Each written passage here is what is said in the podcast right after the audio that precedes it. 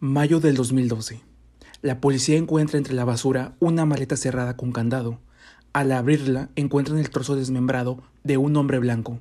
El macabro hallazgo no terminaría allí.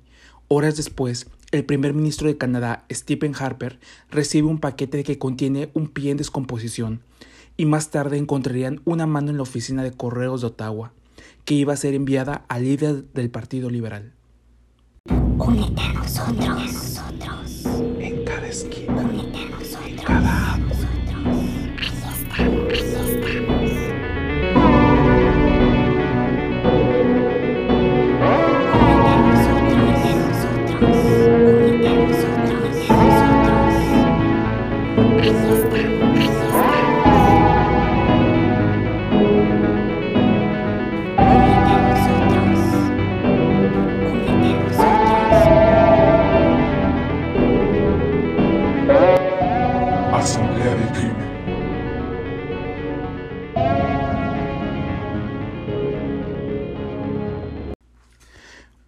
mi nombre es Carlos Spellman y bienvenidos a mi nuevo podcast, donde encontrarás cada semana un nuevo caso sobre crímenes o eventos paranormales.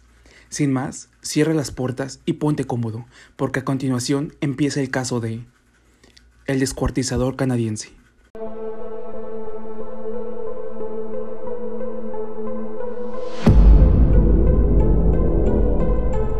Eric Newman nació en Ontario, Canadá. A los 24 años se independizó y se cambió de nombre, ahora llamándose Luca Magnota. Es una persona que estaba hambrienta de fama y buscaba el reconocimiento en cualquier costo. Empezó su carrera como modelo, pero por su complexión delgada no cumplía con los requisitos para contratarlo, así que ocasionalmente, para conseguir dinero, sobrevivió trabajando como prostituto y actor porno en películas de bajo presupuesto, pero nunca llegó a tener esa notoriedad que tanto buscaba. Tanta era su sed de reconocimiento que empezó a crearse muchos perfiles de fans en Facebook, donde él mismo hablaba bien de él desde cuentas falsas. Empezó a subir fotos de otras personas editando su cara para aparentar una vida de lujo y éxito.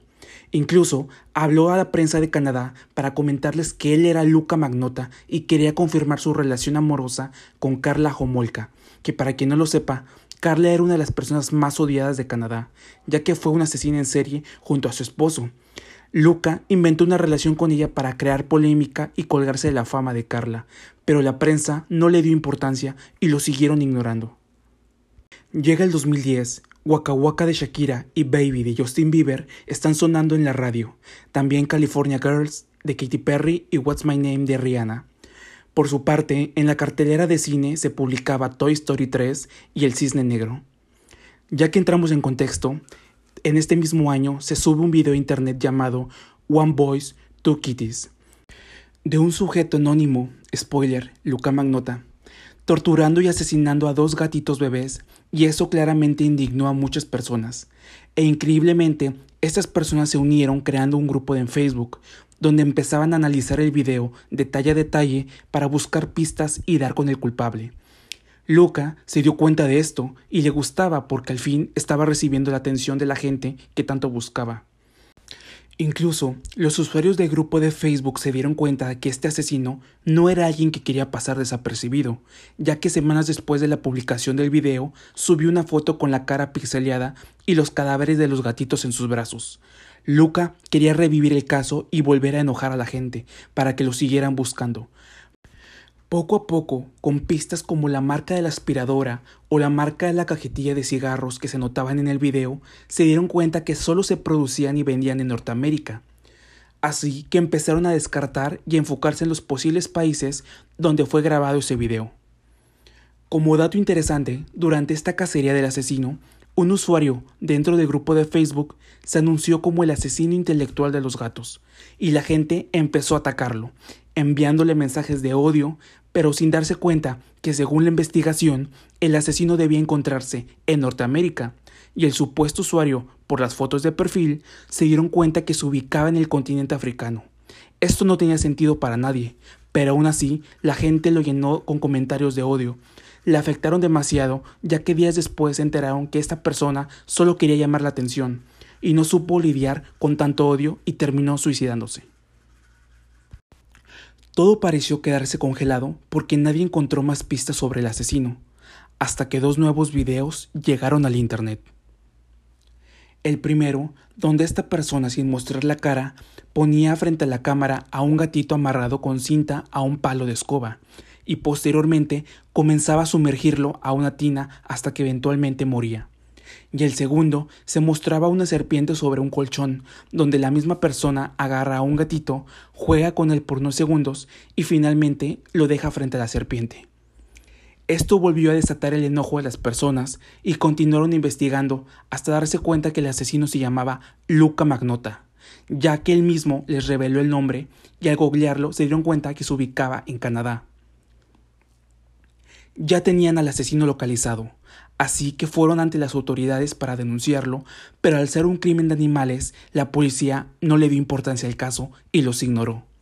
Los usuarios de este grupo de Facebook se indignaron, ya que consideraban que Luca era un psicópata y que temían que su próxima víctima ya no fuera un animal, sino una persona.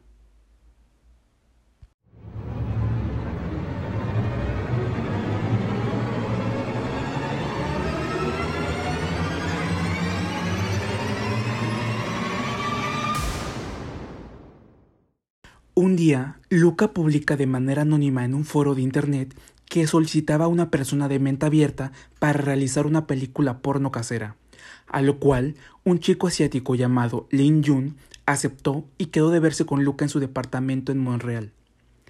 Las cámaras de seguridad del edificio ven a Luca y a Lin entrando la noche del 24 de mayo, pero horas después las cámaras ven a Luca saliendo solo con la playera de Lin puesta. El jefe de Lin empezó a sospechar y preocuparse al día siguiente, porque Lin no era un chico que faltara, y si tenía que ausentarse por alguna razón, siempre avisaba con tiempo. Sus amigos fueron del 27 de mayo a su departamento y vieron que estaba vacío. Solo estaba su gato, débil, acostado en la sala, porque tenía días sin comer. Y eso también era raro de él, ya que siempre cuidaba y procuraba mucho a su mascota, así que fueron a reportar su desaparición a las autoridades. El 25 de mayo, un día después entre el encuentro de Luca y Lynn, se publica un nuevo video en internet. Esta vez llamado One Lunatic, One Ice Pick. El video comenzaba con un hombre desnudo atado de manos a la cama, aparentemente drogado. Otra persona se acerca a él y se sube y empiezan a tener relaciones. Después agarra una herramienta puntiaguda y lo empieza a apuñalar numerosas veces. Posteriormente, con la persona aún con vida, es decapitado y cortado de todas sus extremidades, y vuelven a tener relación con el cadáver. Practica canibalismo y entre otras cosas más. Todo esto mientras suena la canción True Fate del grupo New Order de fondo, y se logra apreciar un póster de la película Casablanca en la pared. Una persona intentó denunciar el video ante las autoridades, pero nuevamente los policías rechazaron la denuncia, argumentando que se trataba de un video falso hasta que días después la policía recibe una llamada reportando que entre la basura encontraron una maleta sospechosa cerrada con candado. Al llegar y al abrirla encuentran el torso desmembrado de un hombre que al hacer la autopsia se dieron cuenta que pertenecía a Lynn.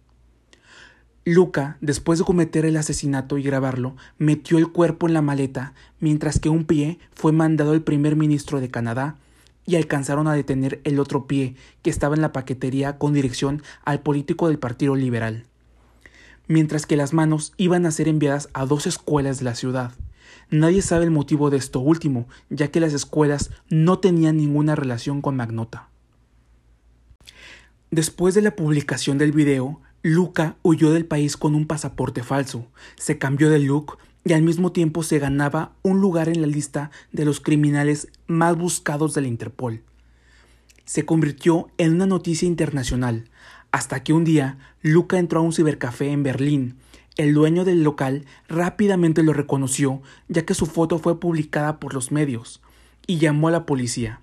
Mientras llegaban, el dueño se acercó al cubículo donde estaba Luca y en la computadora notó que estaba buscando noticias de él mismo donde lo apodaban el descuartizador de Canadá. Y posteriormente abrió la página de la Interpol, viendo su foto en grande. Minutos después de esto, llegó la Interpol y lo arrestaron. Y lo deportaron de regreso a Canadá. La debilidad de Luca fue el motivo que lo descubrieran. su narcisismo. Pero si pensabas que lo peor ya había pasado, no estás preparado para este final. Durante su juicio se negó a hablar y siempre mostró una actitud tranquila con la pierna cruzada e incluso pidió un cigarro, hasta que al final confesó que este asesinato no había sido idea suya, sino que él seguía órdenes de un hombre mucho más peligroso, que si no obedecía lo torturaría, así que no tenía otra opción. Este hombre se llamó Manny López.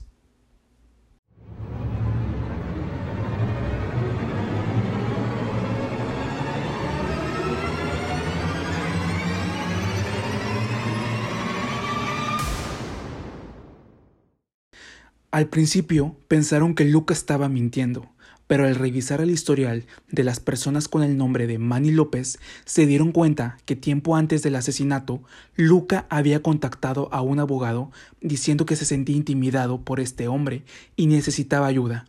Incluso, Luca le mandó fotos de su cara golpeada diciendo que Manny lo tenía vigilado y lo obligaba a hacer cosas que él no quería.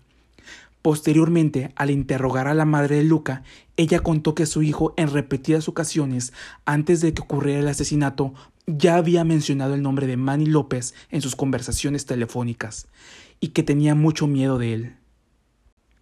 ¿Recuerdas que te conté que durante el video del asesinato había un póster de la película de Casablanca pegada en la pared?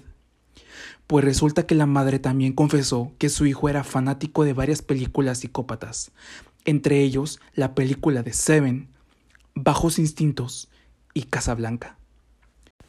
Mientras ocurría el juicio, uno de los detectives se le ocurrió mirar la película de Bajos Instintos esperando encontrar alguna pista del caso. No pudo estar más en lo correcto. Ahora todo parecía encajar.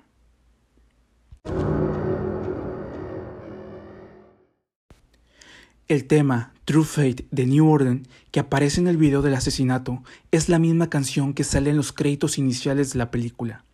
Y hay una escena donde la actriz Sharon Stone está teniendo relaciones con el actor Michael Douglas. Durante la escena vemos cómo ella está arriba de él y comienza a amarrarle las manos a la cama. Y mientras están llegando al clímax, ella agarra un picayelos que tenía escondido y comienza a asesinar al personaje del actor.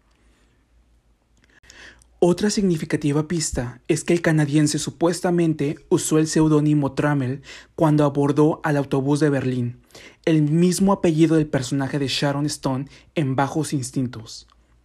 Incluso, una de las mejores escenas de la película, vemos a la actriz Sharon que es interrogada, ella está tranquila, tomando todo con calma, con la pierna cruzada, e incluso pidió que si le podían traer un cigarro.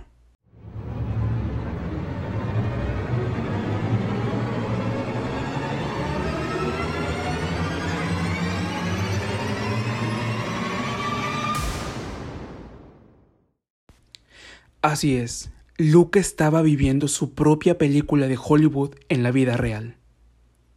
Otra cosa curiosa es que igualmente dentro de la película conocemos a un personaje llamado Emanuel López, el ex maltratador del personaje de Sharon Stone. Emanuel López. Manny López. ¿Será que el tal Manny López también es parte de la imaginación de Luca y nunca existió? Pero hay otra teoría que lo contradice, ya que en el video donde le dan a la serpiente un gato para que se lo coma, se alcanza a ver en una fracción de segundo otro par de manos además de las manos de Luca. La madre de Luca, hasta la fecha, asegura que esas manos le pertenecen a Manny López. Pero lo más importante de todo aquí es, ¿qué opinas tú? ¿Crees que Luca fue influenciado por una persona de alguna élite oscura que lo obligaba a cometer estos asesinatos? ¿O tenía una mente tan increíble que ya tenía planeado todo, incluso inventar un personaje para usarlo en su defensa en un juicio años antes de cometer el asesinato? Lo que sí tenemos claro es que entre todos nosotros ayudamos a cumplir uno de sus objetivos principales, que se hable de él y que el mundo sepa quién es Luca Magnota. No te olvides de seguirme en Instagram y en YouTube como La Asamblea del Crimen y me encantaría saber de qué otro caso, ya sea paranormal o de crímenes, te gustaría que tocáramos en un próximo capítulo. Yo soy Carlos Spellman y nos vemos en un próximo caso.